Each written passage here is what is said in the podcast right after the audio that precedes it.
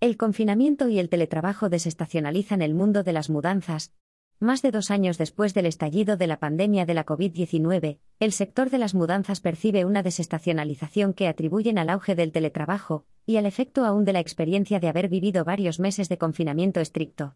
Además, las empresas del sector perciben que se mantiene el interés mostrado por los residentes en grandes ciudades por mudarse a viviendas a las afueras de las ciudades, generalmente más espaciosas y con jardín o terraza. Las empresas consultadas coinciden en que dos años después de la disrupción que supuso en sus negocios la llegada de la pandemia, los picos de actividad ya no son tan previsibles y estables como antes, pese a que tradicionalmente las mudanzas entre viviendas era un servicio muy estacional. Una de las grandes empresas del sector, el Grupo Amigo, detalla que la gente tradicionalmente se suele mudar y trasladar en verano o en época de vacaciones, aunque este año está siendo muy raro. En cualquier caso, prevé que durante los meses estivales la demanda siga siendo elevada, porque la gente ya está pidiendo precios para verano.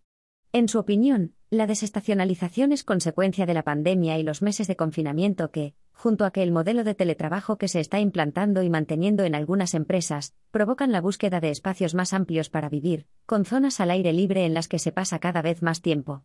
Esto mismo lo han observado también pequeñas empresas del sector, locales principalmente, como es el caso de la madrileña Mudanzas Crespo, que admite que con la pandemia ha habido más traslados nacionales al existir gente que ha querido irse fuera del centro de Madrid, hacia la periferia y en busca de viviendas grandes, con patio o terraza. Pero no solo ha ocurrido en Madrid, sino que también ciudades como Barcelona y Sevilla han experimentado un incremento en los cambios de vivienda hacia las afueras, con multitud de población que ha dejado los pisos del centro. En ese sentido, las empresas de mayor tamaño atípicas en el sector son las que más fácil lo han tenido, debido a que el sector se suele agrupar y concentrar en torno a una única imagen y nombre corporativo que le permite ofrecer una cobertura global por todo el territorio español, en forma de un solo interlocutor y una sola marca, aunque luego aprovechen los recursos de compañías más locales. Sin embargo, compañías de mudanzas grandes hay muy pocas, resaltan los mayores grupos consultados, ya que este mercado se caracteriza porque hay muchas empresas muy pequeñas, que son negocios tradicionalmente familiares. Por tanto, ante un sector tan pequeño y atomizado, no se realizan estudios generales y no existen datos oficiales de cuota de mercado, pero, según afirman fuentes del ramo, el servicio de mudanzas ya se ha recuperado y se encuentra a niveles prepandemia. Al final, las empresas inciden en que el servicio se hace sí o sí, porque los nuevos contratos de compra o alquiler de vivienda están firmados y la gente tiene que cumplir.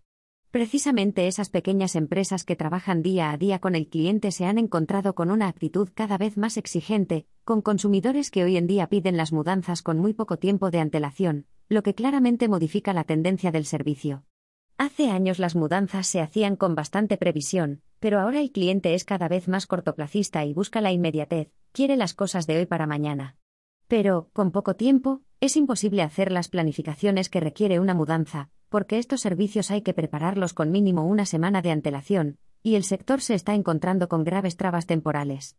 En el caso de zonas céntricas de Madrid y Barcelona, por ejemplo, hay que pedir permisos al ayuntamiento al menos 15 días antes, o a veces con un mes de antelación, a lo que se suman aspectos técnicos como prever operarios, camiones, o señalizar debidamente la mudanza.